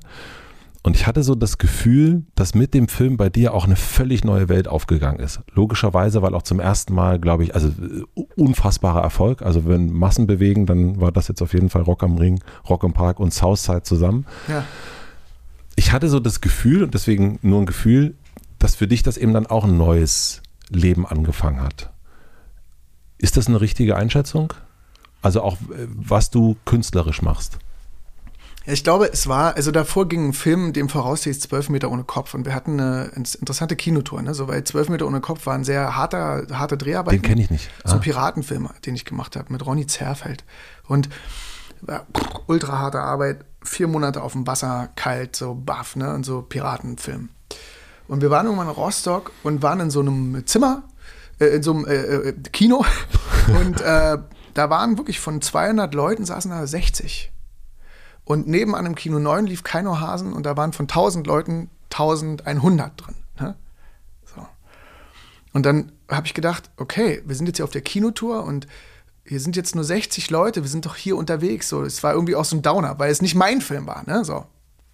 Und äh, dann bin ich rüber zu Keino Hasen und bin auf die Bühne und habe gewunken und 1000 Leute, Wah! so, ne? Und auf einmal ging das so los zu verstehen, ah, okay, wenn 1100 Leute sich so freuen über einen Film, mhm. das ist auch interessant. Und irgendwann saß ich dann da auch halt auch mit Till. Ähm, Till Schweiger. Mhm. Ja, als, als Till Schweiger. Dann äh, hat dann irgendwann auch mit mir geredet und hat gesagt, ey, wenn du eigentlich deine eigenen Sachen willst. Es ging dann darum, entweder warte ich auf meine Rollen und entweder warte ich sozusagen auf das, was von außen kommt und bin damit fein. Oder ich fange an, Dinge selber zu kreieren und zu sagen, was will ich eigentlich machen? Oder was interessiert mich? Oder äh, wo sehe ich mich so in 10, 20 Jahren? Was will ich tun? Ne? Und ab da ging es dann los, zu sagen, okay, was ist mein Goal? Was muss ich dafür umsetzen, um das zu erreichen?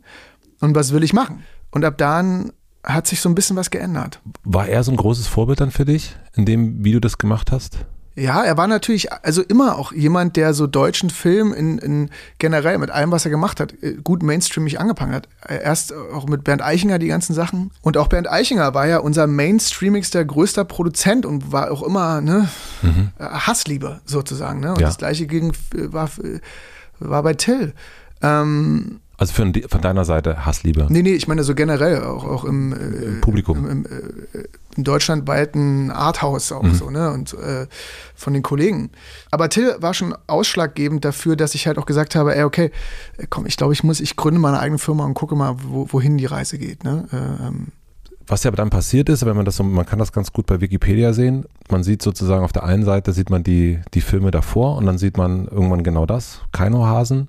Und in dem Moment hören so plötzlich Preise so ein bisschen auf. Also eine, ein, also äh, da gibt's dann äh, GQ Man of the Year kommt dann zwar, aber mhm. es gibt dann irgendwie die äh, Art, der Arthouse-Filmpreis, der geht dann an einem vorüber. Mhm. Wie hast du das empfunden? Also weil es auf der einen Seite kommt natürlich dann 1100, super, auf der anderen Seite aber wird's diese Art, da wo du herkommst, deine Mutter vom Theater und so weiter und so fort, die Volksbühne Frank Kastorf und so weiter, fällt dann, wird dann leiser oder fällt aus. Ist das so für dich gewesen oder ist das, äh, ist das anders gewesen? Ich habe mich da, darüber wirklich nie so Gedanken gemacht. Also ich liebe erstens Stille, ne? ist schon toll.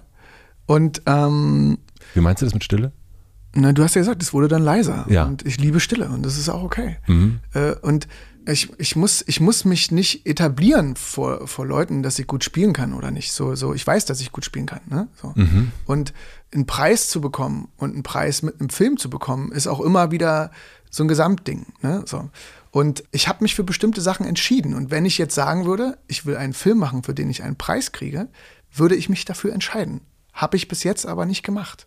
Mhm. Aber darf ich dir was vorlesen? Ja, unbedingt. Pass auf, ich musste sehr lachen, weil gestern kam eine Kritik für einen neuen Film, den ich gemacht habe für Hinterland. Und da musste ich sehr lachen, weil äh, äh wir haben das gemacht, weil ich wollte mit Stefan Rujowitzki immer arbeiten. Ne? Und Erzähl mal ganz kurz, was, was Hinterland, worum es geht. Also ich, also ich äh, weiß, ich habe es gesehen, dass da was genau, kommt, aber ich habe keine Hinterland Ahnung. Hinterland ist ein Film, da geht es um einen Kriegsrückkehrer und um so eine Serie von Morden. Mhm. So, ne?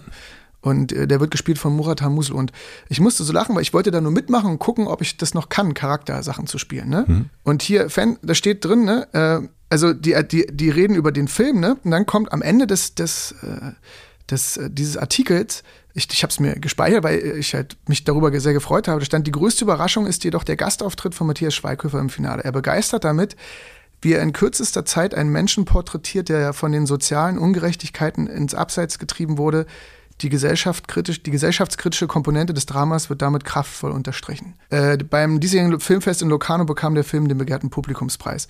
Und das habe ich einfach so gemacht, weil ich Lust hatte. Mhm. Und jetzt habe ich so eine Kritik bekommen und ich sehe das so und denke mir, ach cool, es hat funktioniert. Oder bei Resistance, als ich. Der kommt ähm, jetzt auch erst raus. Der kommt auch raus, ja, als ich mit Klaus Barbie gespielt habe, einfach zu sagen, okay, ich teste das mal aus. Aber dann mache ich das halt auch richtig und mal gucken, was dabei rauskommt. Aber ich weiß, dass jeder Preis, den du bekommst im Leben, ne, und, und das habe ich gelernt, ich jemand, der bin, der sehr äh, Alpha und auch äh, oftmals Ego geschmeichelt sein kann. Mhm. Ab dem Moment, wo du auf der Bühne stehst und den Preis kriegst, ist schon der nächste Kandidat im Rennen für den nächsten Preis. Und ich habe halt gelernt, dass der Morgen nach der Preisverleihung muss privat und im Umfeld mit dem Glück, was du zu Hause hast, sitzen, weil sonst rennt man nur den nächsten Preis wieder hinterher. Und deswegen ist mir das nicht wichtig, weil mir ist es wichtig, dass ich weiß, ich kann Hans Zimmer einfach anrufen und sagen, Hans, ich brauche mal kurz deine Hilfe und der geht ans Telefon. Oder ich kann Zack Snyder anrufen und sagen, Zack, was hältst du von dem Film? Und ich weiß, ich habe mit diesen Leuten, die Genies sind, ne, kann ich gute Zeit verbringen. Da geht's und ich muss keinem nächsten Preis nachrennen, sondern ich kann Leute fragen, die in meinem Business Ahnung haben. Oder ich rufe Till an oder wie auch immer. Oder ich rufe Dominik Graf an. Oder äh, und das ist was, wo ich am nächsten Morgen weiß, ah, okay, weil da bin ich ja schon im nächsten Film oder schon in der nächsten Figur. Weißt du? Mhm. Und das finde ich interessant. Das, das, äh, die Einstellung mag ich. Und, und ähm, deswegen ist es okay, dass andere Leute Preise kriegen. Für die freue ich mich auch. Also äh, das ist super in Ordnung. Absolut. Ich glaube aber, du weißt auch, was ich meine. Das Absolut. Ist, das ist so ein, äh, es gibt ja dann schon A und B so ein Absolut. bisschen und, ähm, und dem einen wird eine, eine Oberflächlichkeit vorgeworfen und dem anderen kein Publikum. Also sozusagen, das eine ist das eine, das andere ist das andere. Ne? Ist auch sehr deutsch natürlich. Der Nachbarsgarten, der sieht immer so ein bisschen schöner aus und deswegen habe ich mich das gefragt, wenn das dann irgendwann mal so sich so verändert und auch von dem, wo du herkommst, Brecht äh, und so weiter und so fort. Und wenn dann plötzlich das Feuilleton gar nicht mehr anruft, sozusagen, ähm, sondern die Bunte fragt, wie machen Sie das eigentlich, dass Sie so gut aussehen? Dann ist das auch lustig. Ja. Du bist da ganz äh, fein, das, das merke ich. Naja, weil jetzt eine Phase in meinem Leben losgeht, so, Till hat auch gesagt, so, ey, du bist, wenn du jung bist, nutze es aus. Du bist irgendwann nicht mehr jung. Und dann hast du immer noch Zeit für sehr viel intellektuelle, philosophische Dinge. Mhm. Du musst es ja nicht immer machen. Mhm. Es bricht, also was ich mir auch gelernt habe, auch wieder aus den Büchern, bricht die Routine. Immer wieder die Routine brechen. Ich fahre jeden Tag da lang, nee, heute fahre ich mal links oder da fahre ich rechts oder bab. So. Genauso ist es mit Film. Ist, was ist Till für dich? er war ein Mentor und jemand, der mir auf meinem Weg sehr geholfen hat und dafür bin ich dem immer dankbar. Ne? Also ich glaube, das war das, was Bernd Eichinger für Till war, war Till auch am Anfang so für mich so, ne? Zu sagen, okay, ey, mach dein Zeug. Wieso sprichst du von der Vergangenheit? Weil wir jetzt natürlich auch älter geworden sind und Till macht seine Sachen und ich mache meine und äh, äh, ja. Was möchtest du mit deinen Sachen erreichen? Wir können es auch jetzt auf den neuen Film legen, aber du kannst es auch, also so kannst Allgemeinheiten, wie du möchtest. Ja, dass es immer damit zu tun hat, dass es gut ist, mutig zu sein und immer wieder über seinen eigenen Schatten zu springen. So, ne? Also die Geschichten. Mhm. Mhm. Und auch, dass man halt sagt, so, ey, warte nicht nur immer, bis du dir was wünschst, dass es vielleicht in Erfüllung geht, sondern mach immer den ersten Schritt, dass du sagst, ich erfülle meinen Traum.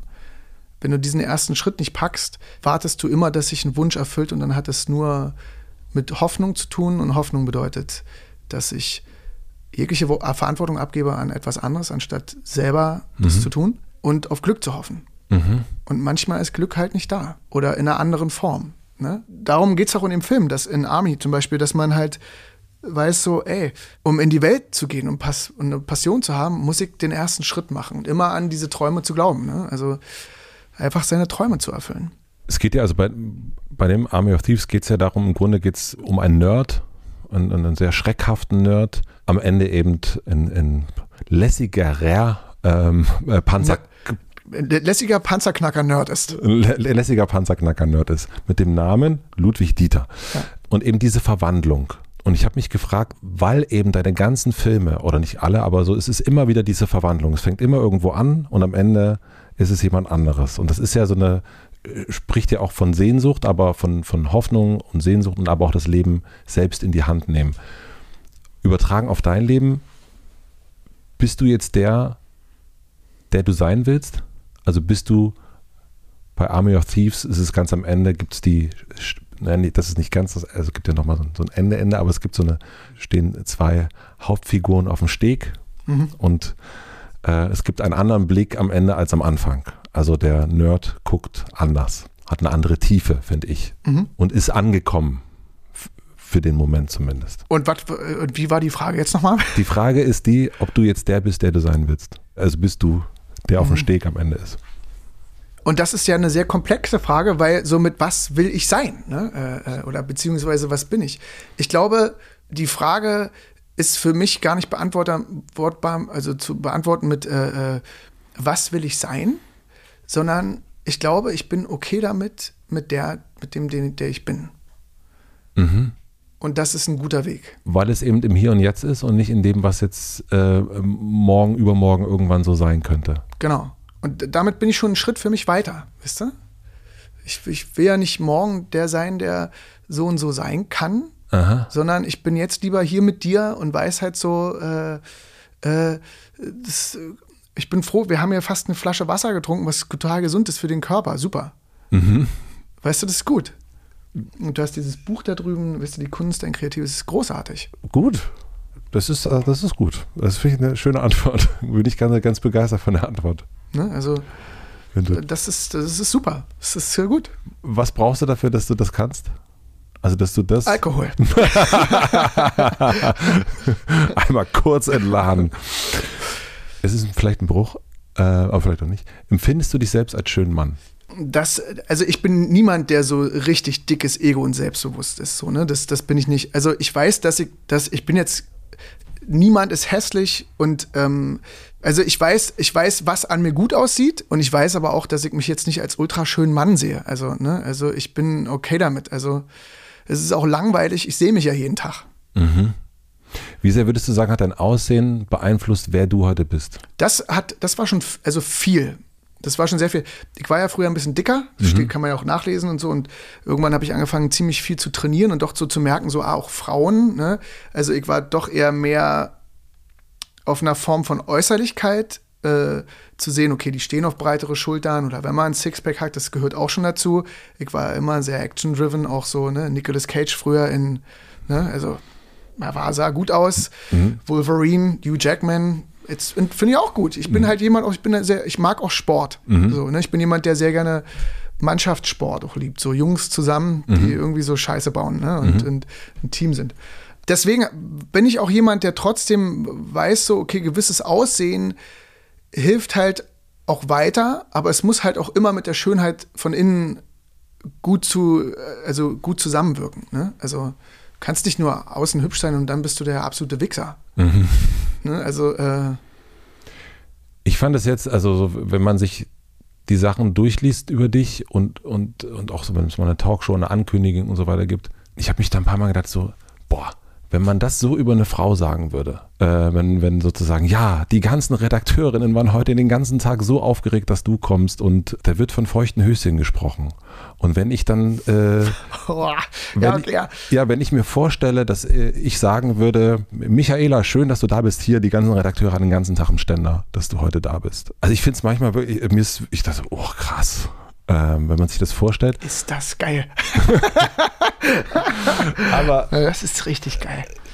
Äh, hast du dich manchmal oder fühlst du dich da manchmal reduziert auf etwas?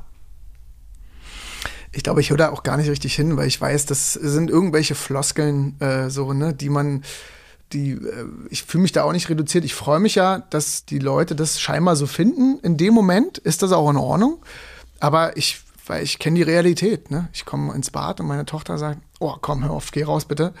Äh, und damit weiß ich so, grundsätzliche Erdung ist immer gut. Ne? Ich, ich, ich weiß, was das äh, heißt. Du findest es nicht, nie sexistisch? Naja, ich bin da eher, äh, das ist schwierig, ne? Also ich bin auch jemand, wenn ich eine hübsche Frau sehe, sage ich dir auch gerne, Mann, du siehst großartig aus, ne? Würde ich, also würde ich gerne machen. Oder halt, was für geile Schuhe. Oder äh, weißt du was? Ich wollte dir sagen, du bist eine sehr hübsche Frau, deine Sommersprossen sind Hammer. Mhm. So, und dann weiß ich halt so, oder genauso wie auf Instagram, dass man auch manchmal sagt, ey, danke für das liebe Kompliment, einen schönen Tag. Und dass man sich bedankt oder jemand halt sowas zurückgibt. Natürlich ist es absurd, so alle Redakteure haben sich gefreut. Ne? Erstens, wer sind alle? Mhm. Haben die sich wirklich gefreut? Ist das nur eine Flot? Und ab da wäre ich schon im System drin. Und mein Therapeut hat mir eine gute Sache gesagt. Ja. So, man sitzt, wir sitzen zusammen in einem Café, ne? Du und ich, mhm. wir reden oder jetzt hier auch im Podcast und draußen läuft eine schöne Frau vorbei. Ja. Also jetzt gerade nicht, aber mhm. vielleicht läuft irgendwann eine schöne Frau vorbei. Nee, und, aber es läuft eine schöne Frau vorbei und wir beide würden so da sitzen und sagen, oh, die ist aber schön.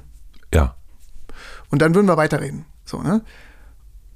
Oder, das wäre die andere Variante, da ist eine schöne Frau, ne? Und man würde so sagen, boah, krass, wenn die den Mantel auszieht und so, vielleicht, mich würde das total interessieren, ob die ja so enge Sachen trägt oder was die, okay, die hat eine gute Jeans an, okay, hat die vielleicht einen Freund.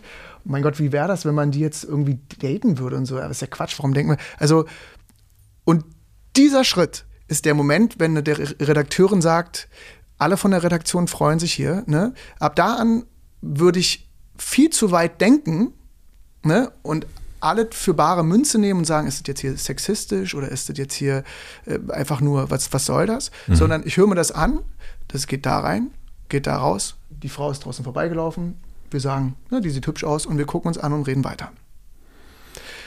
Das mindert den Stress, das mindert die Wertung, das mindert die Meinung und äh, ja. Hast du das deiner Freundin auch weitergegeben?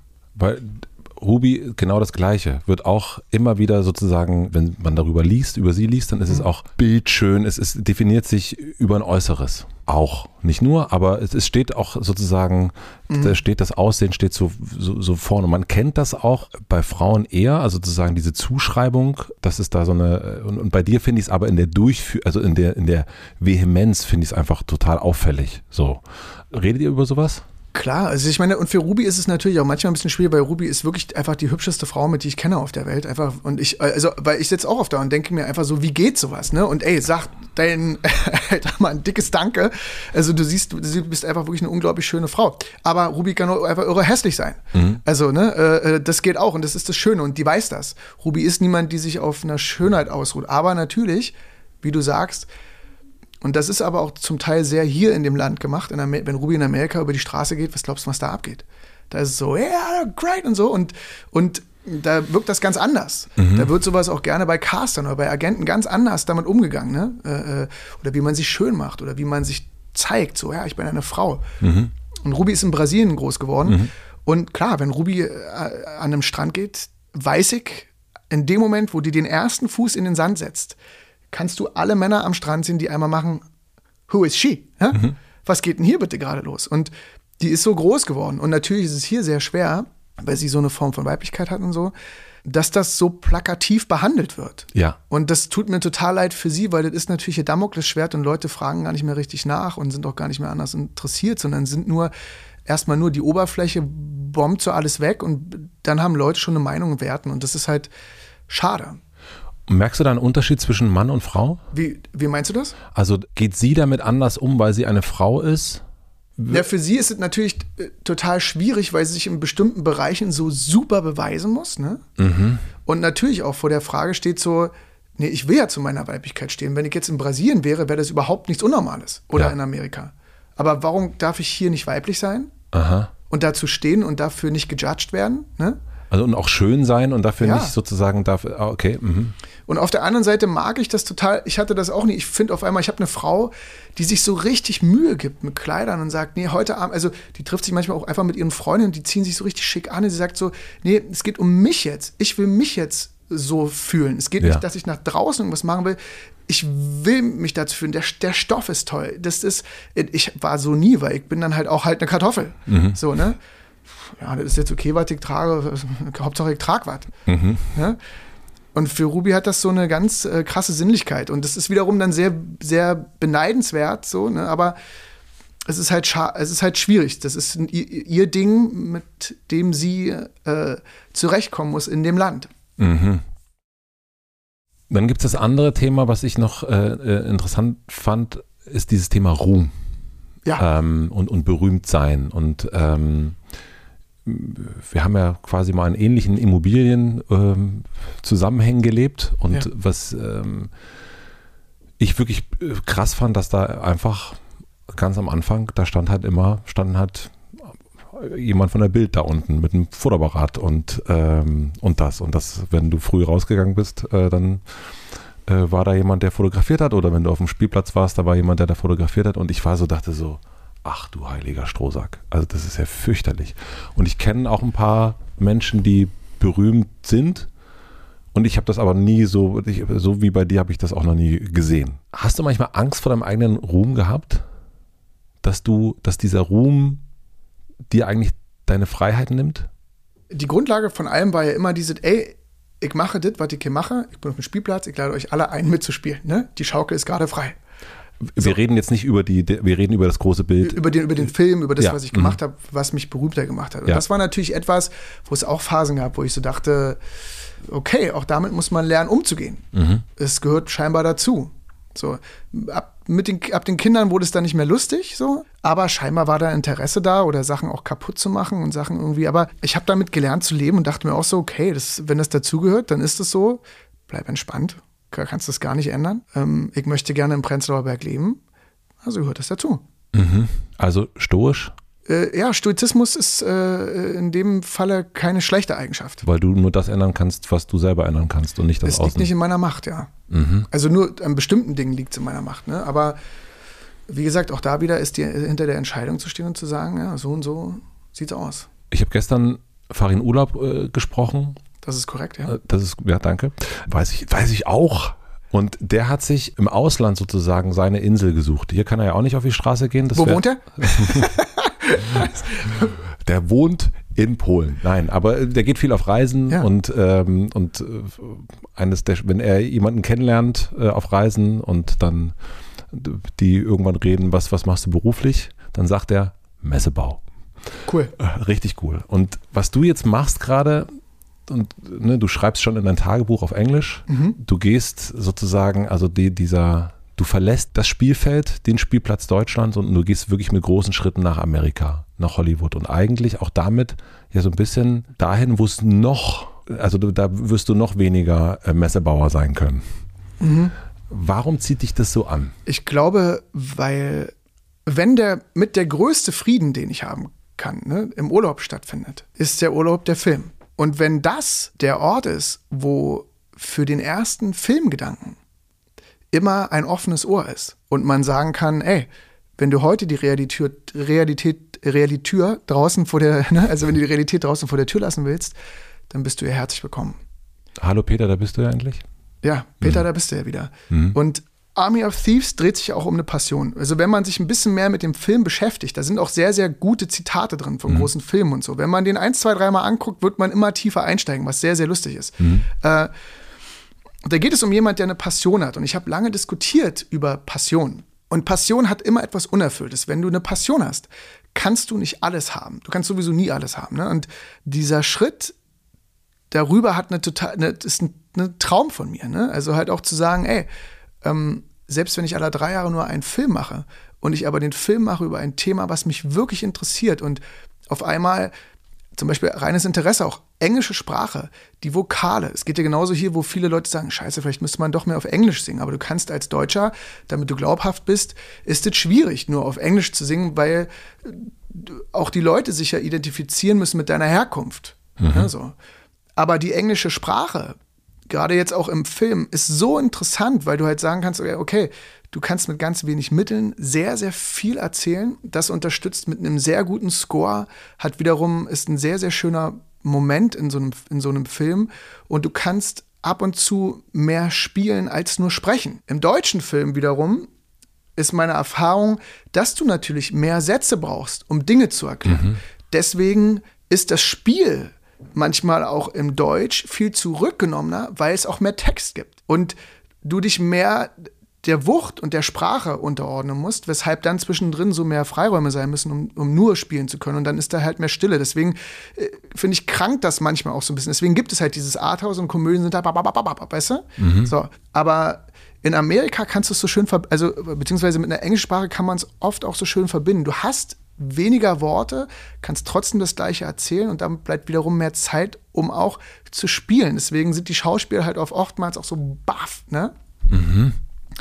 Und das ist gerade, was mich total daran interessiert. Deswegen versuche ich mehr auf Englisch zu arbeiten, weil, weil ich das total interessant finde. So diese, da in die Sprache zu gehen und so. Ne? Also auch, ich, ich habe mit Thomas Winterberg so einen Film gemacht, der heißt Kursk. Mhm. Und ähm, ähm, Jetzt 2019 kam der raus, glaube ich, ne? Genau, genau. Also auch U-Boot.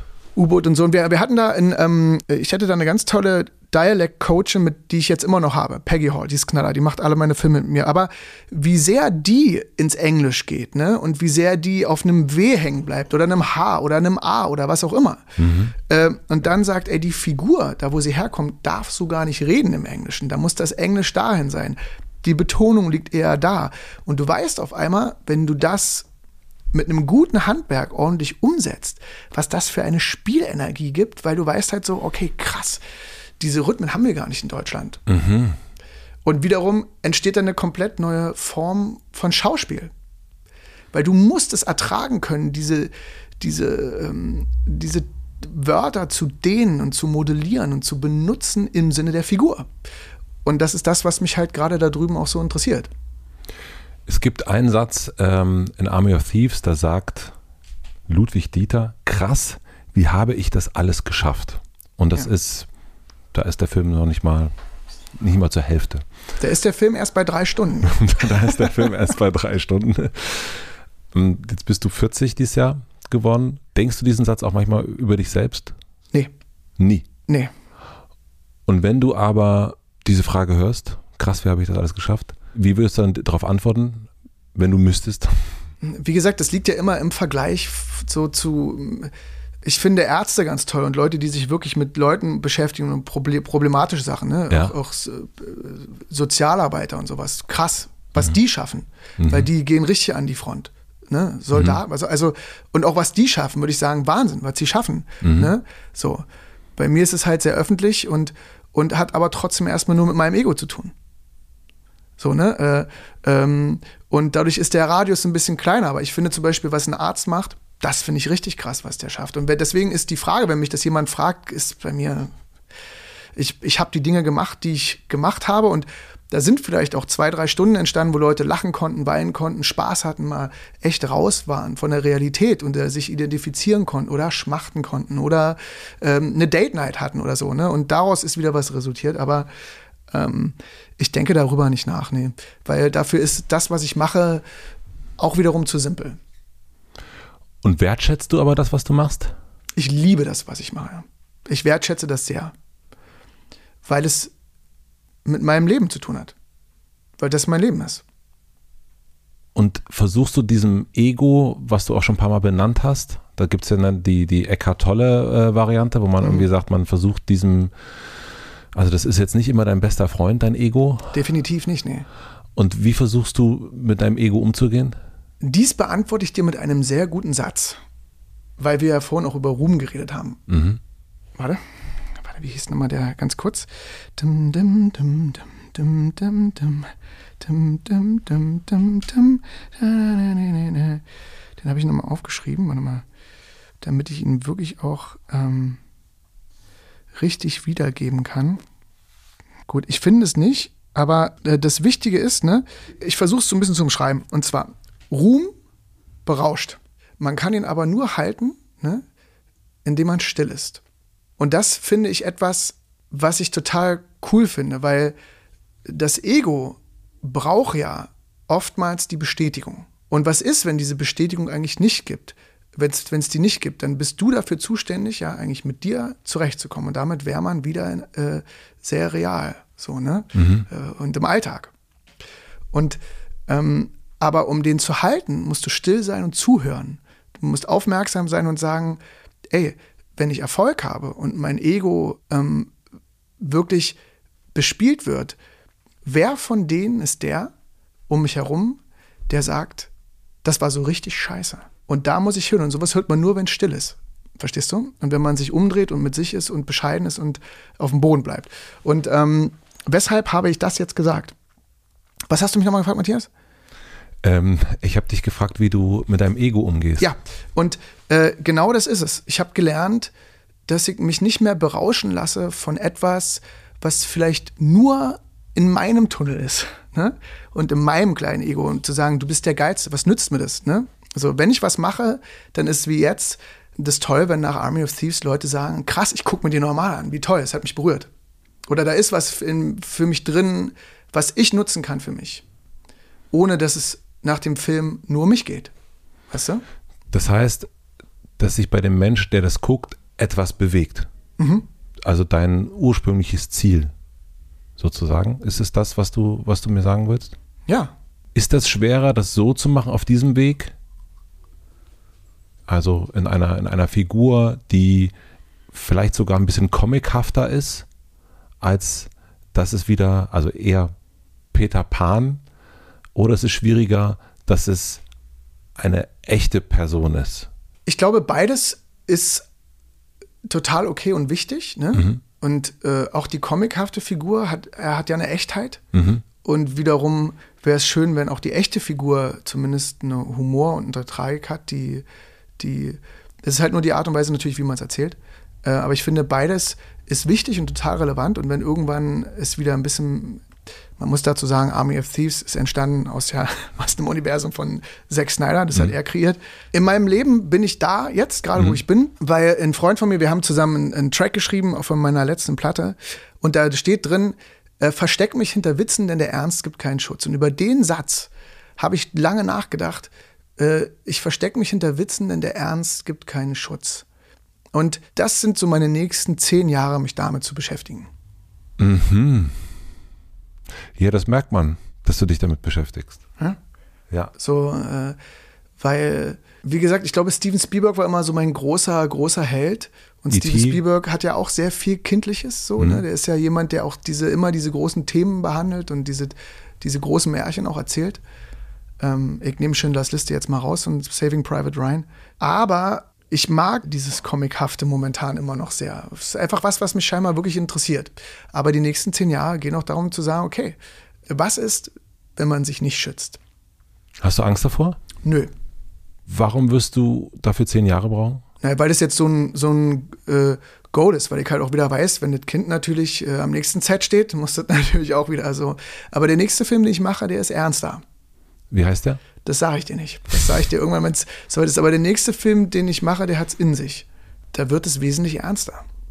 Die Sache, die ich danach mache, wieder nicht. Also, ich, ich habe heute auf jeden Fall einige Fragezeichen weggekriegt. Wir kommen, können ja so langsam zum Ende kommen. Und ich, ich, es ist, du bist so eine Wundertüte für mich. Also, es ist wirklich, was ich sagte, diese Verwunderung über. Ich habe dann irgendwann diesen Trailer von Resistance gesehen, dachte, geil. Und dann habe ich die Werbung für Möbel XXL Lutz gesehen und dachte, hä? Und dann sehe ich Army of Thieves und denke, interessant, in welche Richtung das jetzt geht.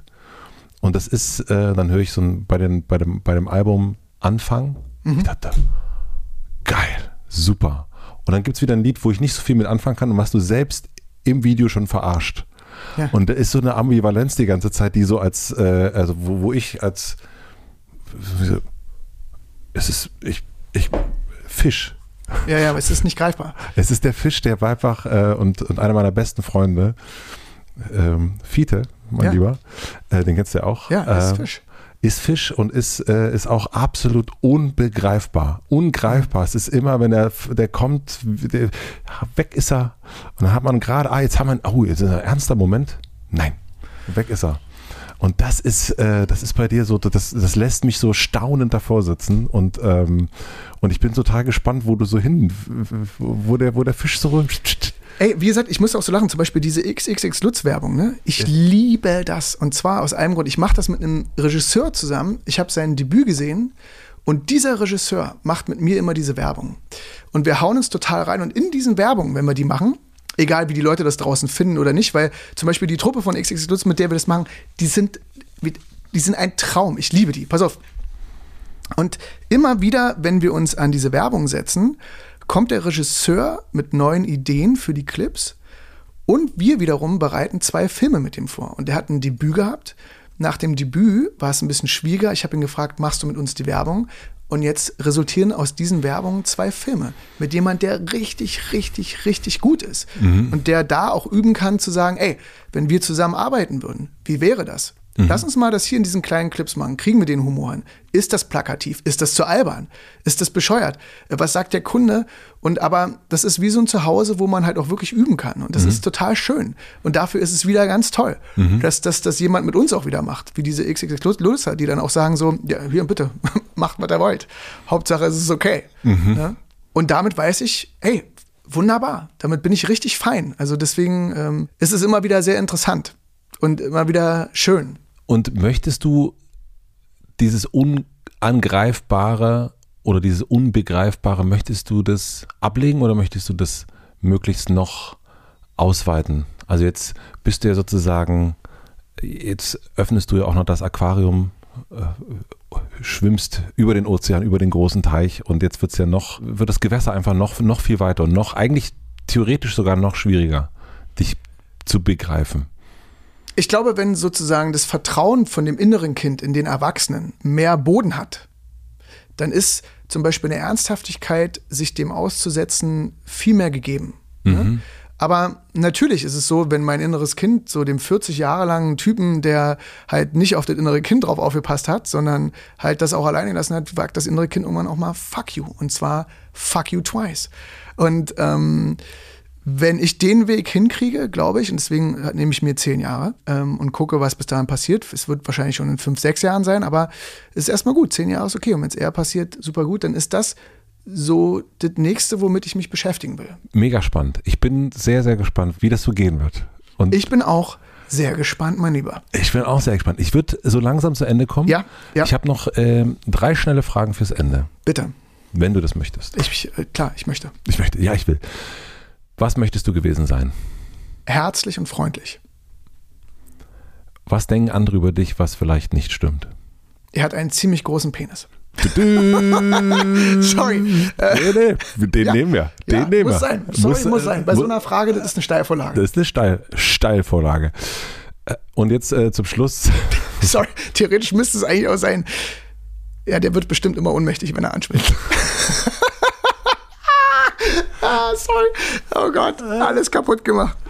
Die letzten drei Stunden Podcast, vier Stunden Podcast, einfach destroyed. So, jetzt kommt noch die äh, Plakatwand am Alexanderplatz und du darfst entscheiden, was für alle Berlinerinnen für eine Woche auf dieser Plakatwand zu lesen sein wird. Was würdest du draufschreiben? Es darf keine Werbung sein für XXL Lutz.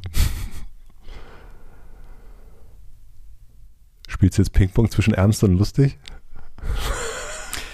Ja, natürlich drei Freunde, die ich reingebracht habe. Das darf ich nicht, es darf keine Werbung sein. Ne? Mhm.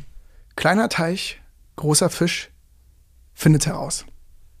Den lasse ich so stehen. Kleiner Teich, großer Fisch, findet heraus. dann würde ich aber in Klammern unten noch schreiben, so, ne? von hinten wie von vorne. Pump, nein, nee, das lassen wir weg. Das machen wir nicht. Kleiner Teich, großer Fisch, findet es heraus. Ja. Mein Satz wäre, keine Angst vor großen Fischen. Das ist richtig, ja. Wäre auch gut, ne? Nee, also ist ja meiner, aber du hast ja deinen. Ja, also, aber ich glaube, wir sind uns da relativ, also wir haben da eine ähnlichen, äh, wir sind da ähnlich wässrig unterwegs. Oder ist doch nicht so schlimm. Das ist auch gut. Der ist auch wirklich schlimm. Äh, gut meine ich. Nee, der, schlimm gut. Nee, der ist, der ist, der, den finde ich sogar noch besser. Der ist besser, weil wir nehmen den. Ist doch nicht so schlimm. Ist doch nicht so schlimm. Matthias. Geil. Vielen, vielen herzlichen dir. Dank. Das hat mich sehr gefreut, dass wir das geschafft haben. Ja, das freut mich auch. Vielen Dank. Es war sehr, sehr schön. Siehst du, und du siehst mich jetzt vollkommen ungestresst und entspannt. Ja, bis wirklich. Ich dieses verkackte Telefon wieder anmache. Wir warten noch kurz, weil ich mache noch gleich ein Foto von dir. Lass mal Wasser trinken. Danke.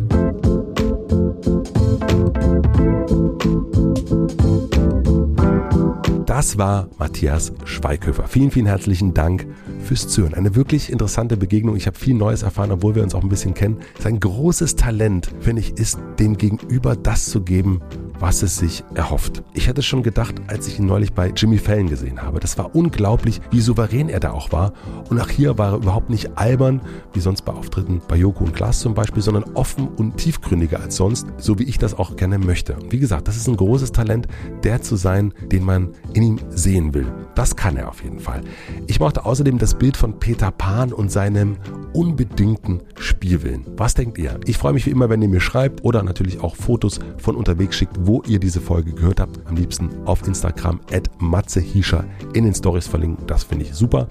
Wie immer ein herzliches Dankeschön an die Supporter L'Occitane mit dem Podcast Losgepflegt, Naturstrom und Squarespace. Außerdem für die Unterstützung an Lena Rocholl, Maximilian Frisch und Jan Köppen. Und zum Schluss hier ein Hinweis in eigener Sache. Jede Woche Freitag verschicke ich den High Five Newsletter mit meinen fünf Entdeckungen der Woche. Das kann ein neuer Podcast sein, ein Song, den ich super finde, ein Buch, was ich gerade lese, ein Zitat, was ich mir angestrichen habe oder was auch immer gerade so in der Welt los ist und mich begeistert. High Five nennt sich der Newsletter, geht immer freitags 13 Uhr raus und ich freue mich natürlich, wenn ihr euch da anmeldet. Den Link findet ihr auch in den Shownotes. Vielen herzlichen Dank, ich freue mich, wenn wir uns dort lesen und wir hören uns hier wieder nächste Woche Mittwoch. Bis dahin, euer Matze.